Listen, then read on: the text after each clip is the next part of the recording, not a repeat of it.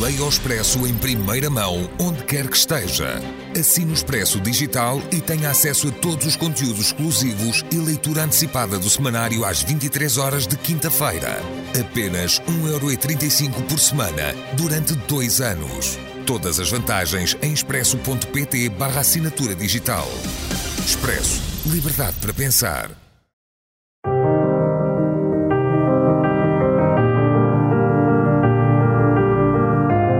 Desastres naturais.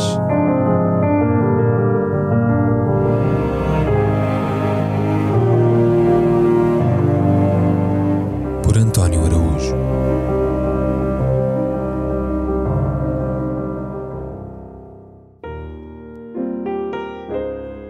Elspeth Howe, exemplo de serviço público, uma feminista conservadora, mulher de outro tempo, talvez de outro planeta. Elspeth Howe, que os amigos conheciam por Happy, faleceu no passado dia 22 de março, depois de lutar longamente contra um cancro.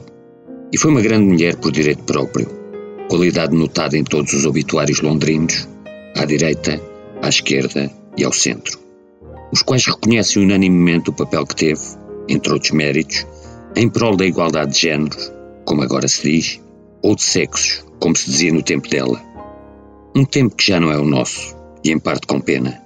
Sobretudo quando vemos um primeiro-ministro ter o desplante de nomear para os Lordes o seu próprio irmão, Joe Johnson, ademais em tandem com Evgeny Lebedev, filho de um oligarca russo e ex-agente do KGB.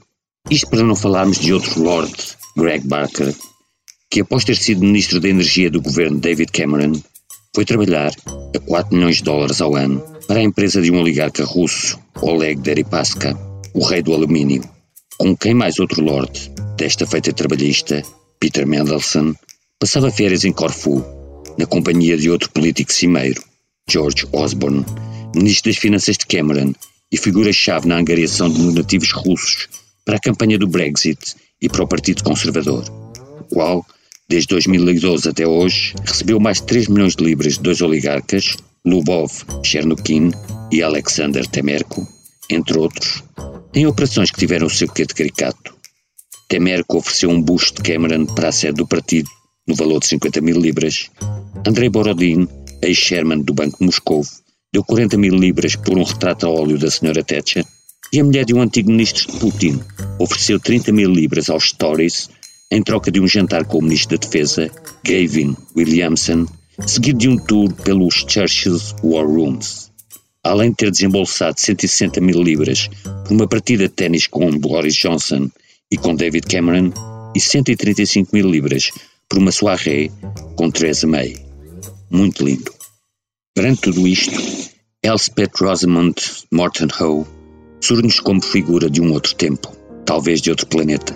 À semelhança de seu pai, Philip Morton Chand, que depois de ter nascido em Kensington, não longe da atual mansão de Roman Abramovic, com 15 quartos, formou-se em Eton, Cambridge, na Sorbonne e em Heidelberg, e após ter servido na Primeira Guerra, onde foi superintendente dos campos de prisioneiros alemães em França, tornou-se jornalista e crítico de arquitetura, amigo de Corbusier e Alvar Aalto, além de escritor especializado em gastronomia, vinhos e fruticultura, bom viva falido e quatro vezes casado, e avô paterno de Camila Parker Bowles, que já lamentou a morte da tia, a bondosa Happy que viu a luz em Bath a 8 de fevereiro de 1932, estudou em Wycombe Abbey, um dos melhores colégios femininos do reino, e que se casou em 1953 com o jovem jurista Tory, Geoffrey Howe, amante de letras clássicas e de fotografia, o qual seria eleito para os comuns em 1964, ano em que a mulher começou a exercer funções como juiz de paz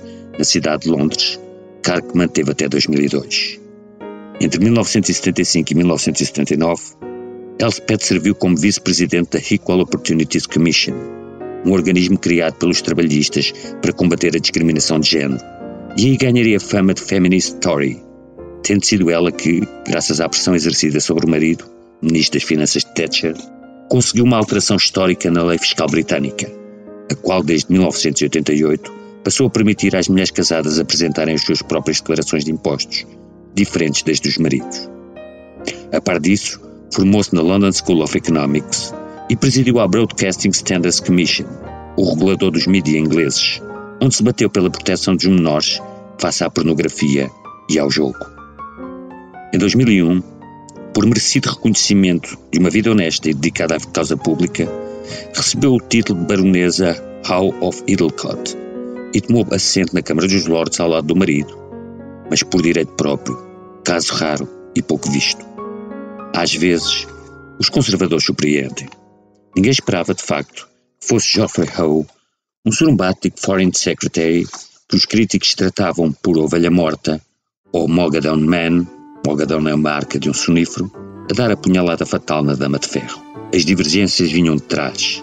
Thatcher recusara nomeá-lo para o gabinete de guerra a quando do conflito das Falklands, em 1982.